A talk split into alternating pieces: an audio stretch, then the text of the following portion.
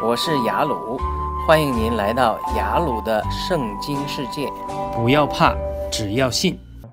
生命记第七章第一节：耶和华你神领你进入要得为业之地，从你面前除掉许多国民，就是赫人、哥加撒人、亚摩利人、迦南人、比利洗人、西魏人、耶布斯人，共七国的民，都比你多，比你强。耶和华女神将他们交给你击杀，那时你要把他们灭绝尽尽，不可与他们立约，也不可恩待他们，不可与他们结亲，不可将你的女儿嫁给他们的儿子，也不可为你的儿子娶他们的女儿，因为他们必使你儿子转离，不跟从我去侍奉别神，以致耶和华的怒气向你们发作，就速速的将你们灭绝。你们却要这样待他们，拆毁他们的祭坛，打碎他们的柱像，砍向他们的木像，用火焚烧他们雕制的偶像。因为你是归耶和华你神的圣别子民，耶和华从你神，耶和华你神从地上的万民中拣选你，做他自己的珍宝，做他的子民。耶和华钟情于你们，拣选你们，并非因你们多于别民，原来你们在万民中是最少的。乃因耶和华爱你们，又因要守他向你们列祖所起的誓，就用大能的手领你们出来，把你们从为奴之家，从埃及王法老的手中救赎出来。所以你要知道，耶和华你的神是神，是信实的神，相爱他、守他诫命的人守约，并施慈爱，直到千代。向恨他的人当面报应他们，将他们灭绝。凡恨他的人，他必当面报应，绝不迟延。所以你要谨守我们今日所吩咐你遵行的诫命、律律和典章。你们若听从这些典章，谨守遵行，耶和华你神就必照他向你列祖所起的事，向你守约，并施慈爱。他必爱你，赐福于你，使你人数增多，也必在他向你列祖起誓要赐给你的地上，赐福于你身所生的、地所产的，并你的五谷、新酒和新油，以及牛犊、羊羔。你必门福胜过万民，你们的男女没有不能生养的，牲畜也没有不能生育的。耶和华必使一切的病症离开你，你所知道埃及各样的恶疾必不在，必不加在你身上，只加给一切恨你的人。耶和华你神要交给你的一切人民，你要将他们除灭，你的眼不可联系他们，你也不可侍奉他们的神，因这必成为你的网罗。你若心里说这些国的民比我多，我怎能赶出他们？你不要惧怕他们，要牢牢记住耶和华你神向法老和全埃及所行的事，就是你亲眼所看见的大试验、神迹、骑士、大能的手，并伸出来的膀臂，都是耶和华你神领你出来所用的。耶和华你神必照样对待你所惧怕的众民，并且耶和华你神要打发大黄蜂到他们中间。直到那剩余而你从前面躲藏的人灭亡了。你不要因他们惊恐，因为耶和华你神在你们中间，他是大而可畏的神。耶和华你神要渐渐的将这些国民从你面前除掉，你不可把他们速速灭尽，免得田野的兽多起来害你。耶和华你神必将他们交给你，大大的扰乱他们，直到他们灭绝了。他要将他们的君王交在你手中，你就使他们的民从天下消灭，必无一人能在你面前站立得住，直到你将他们灭绝了。他们雕制的神像，你们要用火焚烧，其上的金银你不可贪图，也不可取为己有，免得你因此陷入网罗。这原是耶和华你神所憎恶的。可憎的物，你不可带进家里，免得你成了当毁灭的。与那无一样，你要十分厌恶它，十分憎嫌它，因为这是当毁的物。哎们，哎们，这生命记读到第七章了，断断续续。我们前面讲的生命记也是，主题是讲不拜偶像嘛，但是每次可能也有呃不同的问题或者感动嘛。有什么问题没有，或者有什么感动可以分享一下？嗯，我首先说一个问题，嗯，就是第二节这个地方，他说的是要他们要将他们灭绝干净，不可与他们什么都不行。那后面又说不可不可速速的把他们灭尽，要留点儿，留点儿为狼为为动为凶恶的，为为什么呢？他是一个是态度吧，一嗯个是具体的做法是策略上面不同吧。你上次那个扫罗他不肯杀死萨呃亚亚玛利的王吉甲嘛，他不肯杀死他，他是他呃好的牛羊也都留下了，说嗯呃我把它献祭给耶和华，岂不是更好吗？扫扫罗是这样做的嘛？他其实他是这些好的物品他舍不得毁坏，还跟那个王啊称兄道弟一样，是不是？嗯所以萨母尔来了很不高兴。当然，他包括他没等耶和华嗯的指令，没等萨母尔来，他就急着献祭了，因为他他这个献祭的目的就是他是要取悦人嘛，取悦百姓。他说这百姓急躁，他就是讲归给百姓，百姓可能就等，一直等，他不来，萨摩尔不来，他就不耐烦了，所以扫扫他不耐烦这种情绪之后，扫罗他就屈从于民意了嘛，因为他觉得是说，我把老百姓得罪了，民意得罪了，我就当不成这个王了嘛，这是其中一个原因，他惧怕百姓，圣经上讲的，嗯他惧怕百姓就是惧怕人，他不是惧怕神，所以这是这是一一种态，就是扫罗那个态度，真是可以给我们做借鉴。当然，他又又联系基甲王，圣经讲，对不对？他又不可杀死他。那后来这个萨姆尔来了之后，萨姆尔用刀杀死那个他们，他以那个人还是圣经上记载，那个人与欢喜已经夺过一命了，夺过一死了，但是这个萨母尔还是把他杀了，所以他那里也是讲到态度的问题，就说你这个听命岂不胜于献祭呢？这些公牛的指阳岂岂岂岂如顺服？哎，然后他就说不顺服，呃，悖逆与拜偶像的罪同等。那边讲的就悖逆，有一个人不顺服神，与巫术、拜偶像的罪同等。所以，所以，呃，本质上就是说，以色列人在旷野四十年学习的是信心的功课。信心的功课是什么？信心的功课就是说，呃，不管环境多么艰难，相信神的应许，相信神的所示，大过我们眼看见的环境，对不对？这是信心的功课。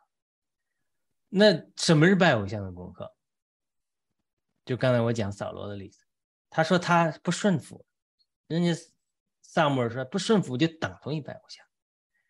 换句话说，他这里对付的就是解决这个问题，可能圣灵的感动啊，可能有的这个小问题你都呃没想那么多的，但其实他这里面就是一个感动的点，就是他是不对付他，其实说对付以色列人的拜偶像，其实就是对付人的不顺服。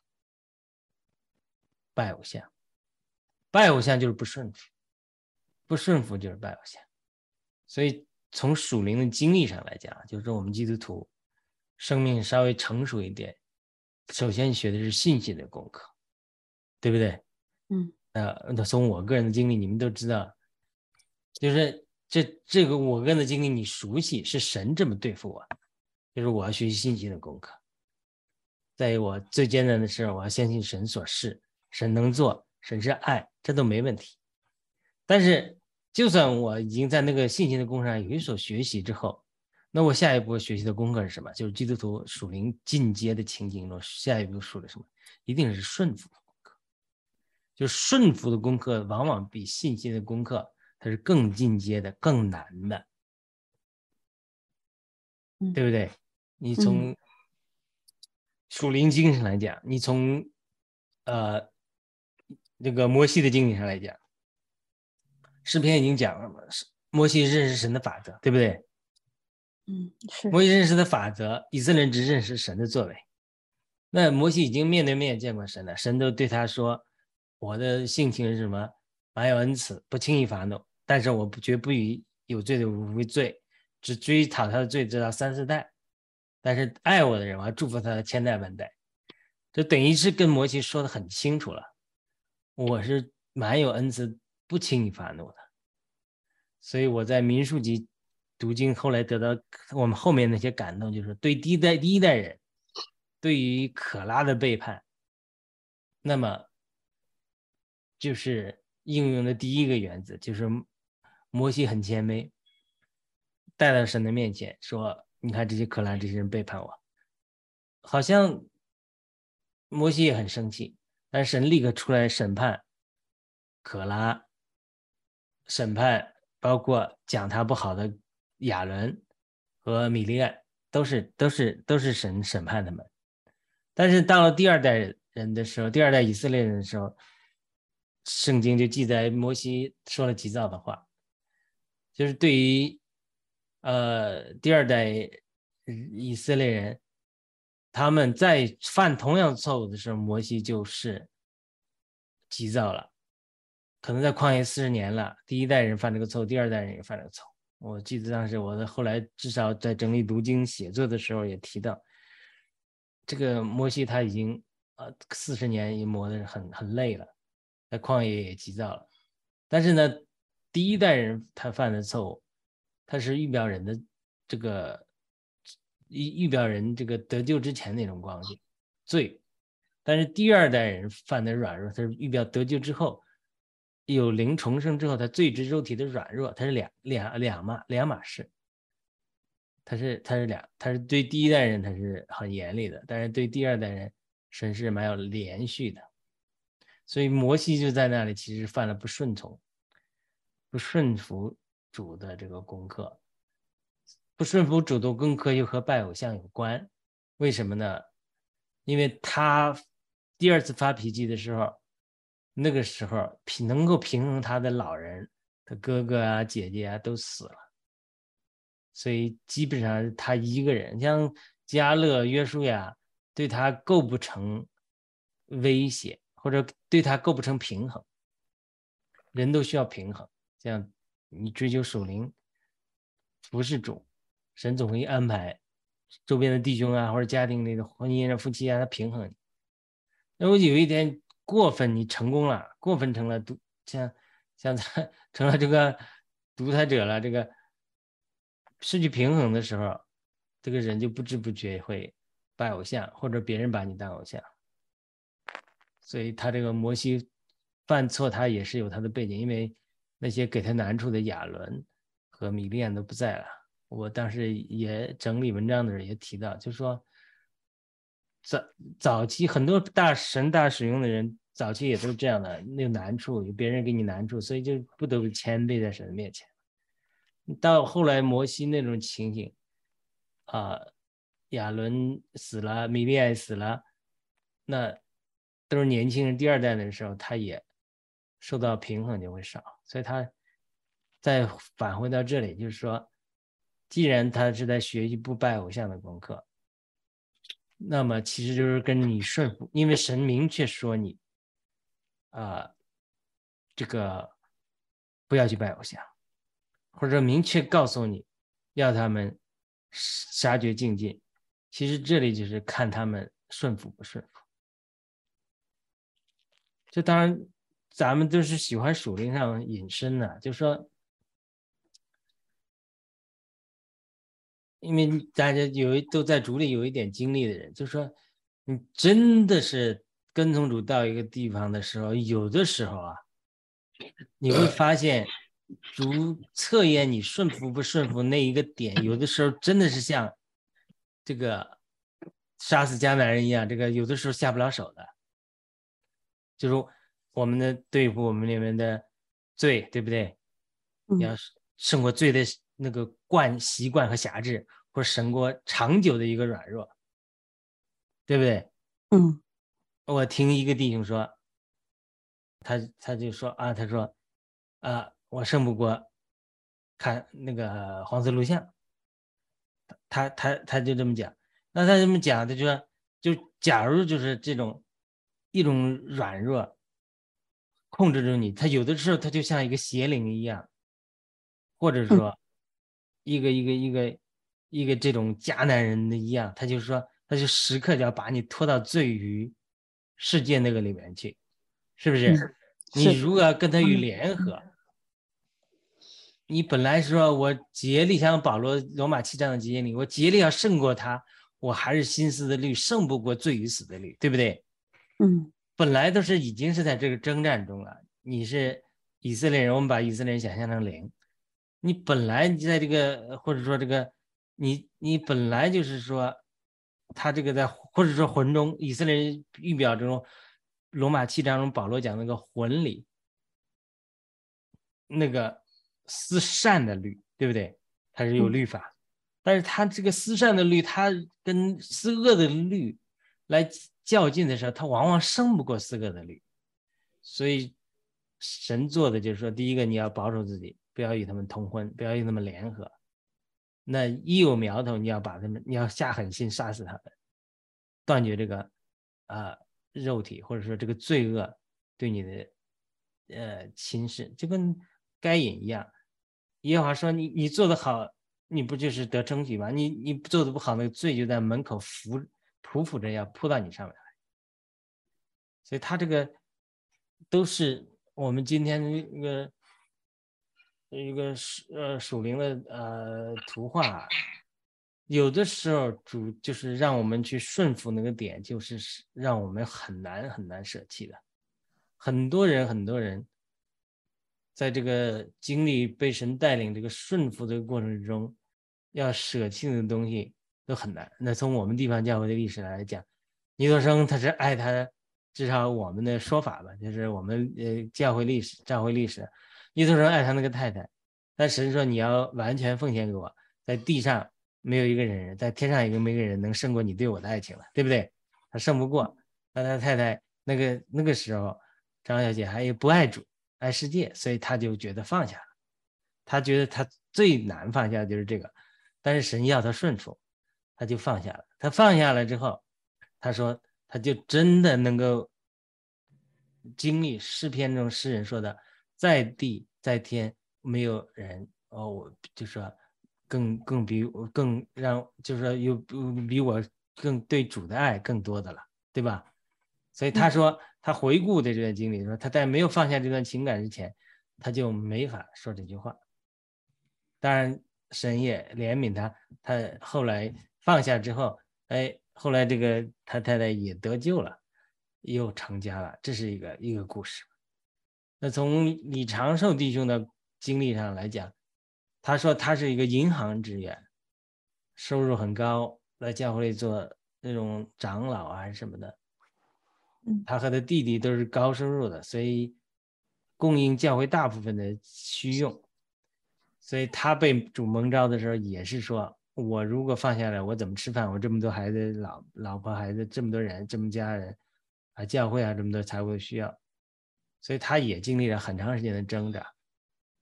那神最后对他说：“他的这都是他的技术了。”神对他说：“他说你是要顺服还是不顺服？还是我去找别人去？就是意思你要要跟从我还是不要吧？就是神要是就是当然这是我们我在地方学学习的。”我不知道大家属灵经历都有这样，就是有的时候在属灵经历，就是主让我们降服那个点，它就是就是那个点，你最挣扎那个点，或者说最摸着你肉体那个点，这就是往往是这个这就是降服的点。就说如果这个点不能对付，他有的时候是人有人是胜不过钱财，有的人胜不过名誉，有的人胜不过女色。对不对？这个这个我们弟兄来讲，有的人就胜，他就是就说，有的人胜不过地上的名誉，就是今有的人呃 low 一点或者今生的情欲、肉体的情欲，有的人是他是今生的骄傲，他胜不过。他这种你胜不过那个点，就是你不能把他杀死那个点，就像这种决绝的杀死迦南一样那个点，他是他是个属灵的预表，迦南人就预表我们里面那种最容易和邪灵结合。让邪灵在我们里面建立坚固的营垒，迦南人就是被邪灵利用了建立的坚固的营垒。这种情形，你不能胜过这个之后，你最后这个一个点就会成为你的偶像，最后成为你堕落啊拜偶像的一个根源。所以说，神呃整个生命记在对付以色列人不要拜偶像，那他怎么对付呢？就是让你顺服，你顺服了。就没有拜偶像了，就跟扫罗一样，不不顺服、悖逆就是拜偶像，就是与邪术的罪相等。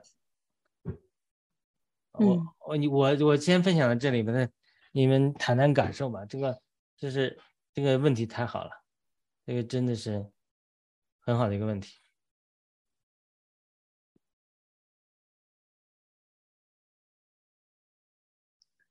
我就说，嗯。就别人我不知道，就就我自己来讲，我靠着我自己，我真的胜不过。那就是对，我就是神啊，我我跟你说实话，我胜不过。我我是，比方说，比方说我我忧虑，我我就是要忧虑，我不知道这今不今天不忧虑这个，就就忧虑那个。神啊，我知道这是不对的，这这是对我无益的。可是我就是胜不过你。我觉得有很多事情，就是说。比方说，有有一些啊，刚才你讲那些习惯，真的是胜不过，比如说酗酒啊，比方说，嗯，等等等等。对，嗯，那那只我就说，只能靠神。若若若是说降服在神面前说神啊，我真不行。也就也就像保罗说，我我我是我的软弱，我来夸，那神就在那里做工。对。还好神，还还好神没说你你胜不过，那我那我就根本你这个人我不不可托付你。神说你你承认你胜不过，我就会那工作，是吧？啊，嗯，就是从你的经历来看吧，咱们都很熟了嘛。对，就从你的经历来看，就是你胜不过这个点，就有可能成为你的偶像，所以你就要去寻求安全感啊，你就去就焦虑啊，哎哎，或者说你就不能把这个交托给主啊，是。对不对？是，那就是跟女儿，哎，你你们俩就是说，你们俩经历这个，就是这个这个偶像，或者说这个给你带这个偶像，最后他偶像为什么神要神是爱我们吧？他要让你胜过这个东偶像，是让你脱离一个偶像的霸占。但如果我们不能不胜过这个偶像的时候，他这个偶像就最后成了网络来把我们缠住了，对不对？嗯，整个就业就是这幅图画，是吧？对。所以在这种，如果你就是说不能胜过这个呃忧虑。那最后他成了一个网络，他又回回来把你的人生缠住，所以成了你你人生中最痛苦的一个地方。嗯，是，因为他本来是，呃，就是其其实就是迦南人，就是你生命中的迦南人把你缠住了。嗯，你就是死活是，就是就到后来以色列人就是说啊，死活打不出，赶不出有些人，他们住在山里有铁器的什么什么人，对不对？死活就把赶不出去了。就就就是这个就是属灵，就是属灵就是。就是到了一个瓶颈，嗯，所以说就是到这个瓶颈的时候，就是如果你能突破，那你可以说你人生在地上就是地上就是个训练班吧，嗯，那你属灵的生命就进入另一个丰盛的阶段里，那么你在神手中的功用和神从神来的祝福呢，就进入另外一个层次了。我相信这种祝福不仅仅是属灵的祝福，甚至包括物质的祝福。所以就是你现在忧虑的地方东西，安全呐，财务啊。可能如果你胜过之后，主给你那个祝福可能是，比如说你现在是只是挣扎的二三十万，或者是三五十万这个等级的，对不对？一个房子，或者这个也，那你可能胜过这个属灵之后，主给你祝福可能亚伯拉罕祝福是百倍的，就是三五百万。我不是说，我不是说是讲钱啊，但是对我这个是，嗯，但但是这种财务的祝福就是和这种属灵的得胜它是不分的，就跟。亚伯拉罕的经历一样，以撒的经历一样，他都是大富翁，就是他们讲的这个成功神学、财富神学固然不对，但是呢，穷哈哈也不对，因为什么？因为对。圣神的确是祝福你属灵上有突破的人，所以他们讲了一句话，他们讲了一句话，就是说，英文讲的很好，就是 God is worried about you having money, God is worried money having you，就是嗯。神不在乎说给你千万亿万，不是这个问题，神在乎的是，如果三十万就把你的心就成了偶像了，那神不会给你六十万，那你就真是背不了。嗯但是如果你的这个度量，就是神给你，如果你神给你六十万，他不会成为你的偶像，那么神就可能给你一百二十万。虽然我觉得讲这个财务，啊呃，不是，但是真的是这样。是我我我也有这种经历的，在财务上，在神的供应上也有学习的，所以他这个这种这这这种在当然还在讲，我们都是那个韩国先知，但是他对你们讲的或对谁讲的有 没有？但是有些话真的讲到我心里去。他其中一个讲，他就说。他你看，他们不认识我嘛？他就是说，他说你这个人表面上看着很温呃温和，其实里面很太很犟、很固执，就是你这个己极其强盛。所以呢，神会安排一系列的环境对付你强盛的己，让你降服。当然，我也有可能有，我也有罪，我也有软弱，但我最大的难处就是我。外面看似这个挺 和气的，这里面呢就是固执、犟、倔，就是做的想做的事。他也那个航空牧师也讲，说你想做的事就一头牛，一头就走到底，就是倔、固执，就是己强盛。不管怎么样，表面上啊好好，嗯嗯嗯，就是我太太 常常 这个呃这个有点。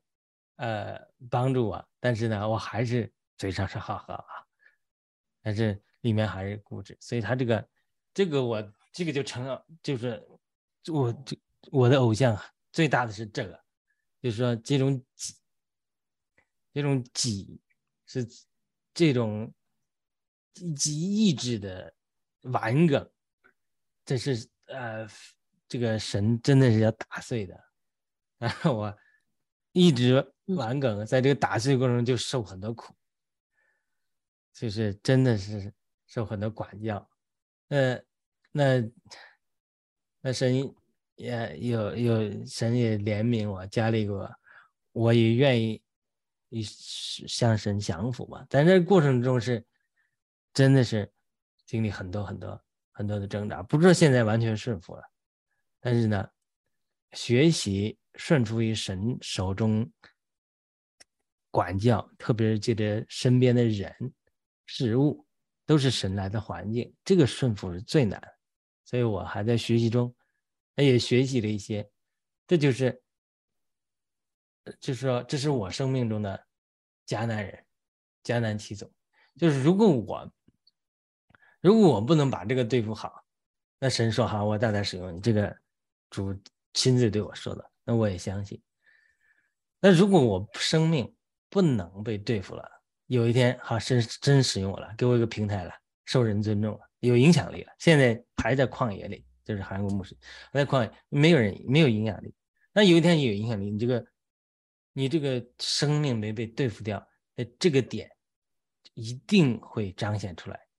当你，呃，说话有分量的时候，就成了你的偶像，或者说成了仇敌可以利用的点。然后利用你来破坏，可能比你过去几十年做的建造都要多，这都是有可能，对吧？所以是啊，所以现在我们回顾，就是说，呃，教会中啊，我们不管哪个派哪个派里面说啊，谁谁谁失败了，谁谁啊给基督身体造成麻烦了，所以我们回头看他的经历的时候，都能看出他早期生命中。在被神对付中，他某个漏洞或者某一项的软弱，他没有胜过。他没有对付。无论是前面咱们讲那个撒加利亚，对不对？说性侵妇女的，当然只他只是一个例子，就是说他最后很多就是被神使用的人到晚年犯错，或者说呃出了丑闻，归根结底是在他早期的时候，他里面生命某个软弱，某个迦南族的人那个所预表那个邪灵，他没有呃没有胜过，没有打败，所以等他的啊。像以色列人的第二代一样进到迦南美地了，好像意思也是得着神的祝福了。得着神的祝福之后，成名日久之后，他那个跟大卫一犯那个错一样，他那个他里面那个东西就出来了。出来之后，就一下子就会带来很大很大的破坏。所以这个，呃，神在旷野里花很多时间对付人，或者说在这里早期的时候对付人是否顺服，他是。非常重要的，我觉得是服侍神的人最大的功课就是顺服。你要能顺服神，凡事上顺服神，那这个人就已经是，我认为他是啊最属灵的了。嗯，不一定他有多大本事，他这样就是说，你看那些凡是什么被神大量使用的就那种，当然我不理啊，不了解是什么什么呃那个特蕾莎修女啊，或者说天主教里面很多这种。saint 圣徒对不对？嗯，其实他们不见得是说就有多大本事，对吧？他就是他有些人他就是降服神，像盖恩夫人，他就是爱顺服主。因为咱们这种做属灵工，做啥都是主借着我们做的。嗯，那你顺服了主，不不爱偶像，你把这个生命中的东西对付多了，神就愿意通过你多做一点。其他人呢？你没有对付那个神，就借着你少做一点，这个也不见得就是说啊谁有本事，那个谁有本事没本事，这个还是这种外院子或者说魂里面的这种服饰的人，这种这种生命光景的想法，他真正啊往里面去的属灵的人的他的想法，他主要是在顺服，他他的聚焦他不是。在外面就是 sin consciousness，就是说我今天犯了什么罪，我犯了什么罪，我怎么办？我又又要下地狱了。他不是那样，在魂在这是这是外院，在魂里面呢，就是说啊，为什么做这个，为什么做那个？那在智圣所里，基本上他们主要的是就是 God consciousness，就是哎，我今天这一生是神，那一生有没有完全顺服神？他他完全在想，哎，我有没有降服神？有没有爱神？有没有顺服神？他就是。这种光景，所以他那种光景的情景中是属于生命相对比较成熟的，所以主也能借着他们啊，主辅比较多的人。那也当然，如果神你呼召他们有个指示，但祷告也是这种指示啊。有很多圣徒他们也没做什么，那个祷告对吧？他们嗯，哎，他们是他那也是他们的指示。你比如有的人只是传福音，有人牧养教会，有的人这个解解经。那这个人灵里突破之后，他还是这个祝福的人会多，所以他这个七章他这里绝对也不是偶然，他是其实在摸人顺服不顺服，那因此他就是规定。我们在教会里也听老弟兄讲过，就是神常常给你安排一个配搭的人，甚至说安排你一个上司。可能某方面不如你，就是来看你顺服不顺服。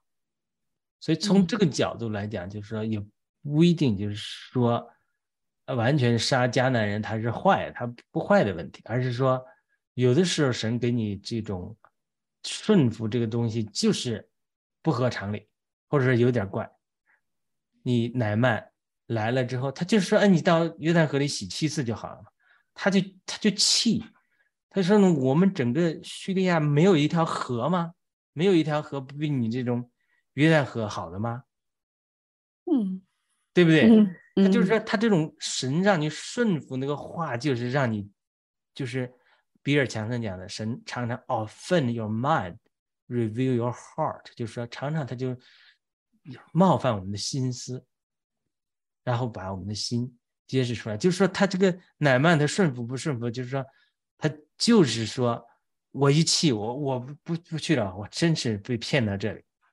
这个约，我以为他出来呼天扬地，耶和华神呐，做法呀，就是我就得医治了，叫我去去，可能他生气还是可能伊丽莎冷淡嘛，就是啊你去去，没有什么把你作为接待接接座上宾，又给你倒茶送水，又给你让他感觉到 温暖，是吧？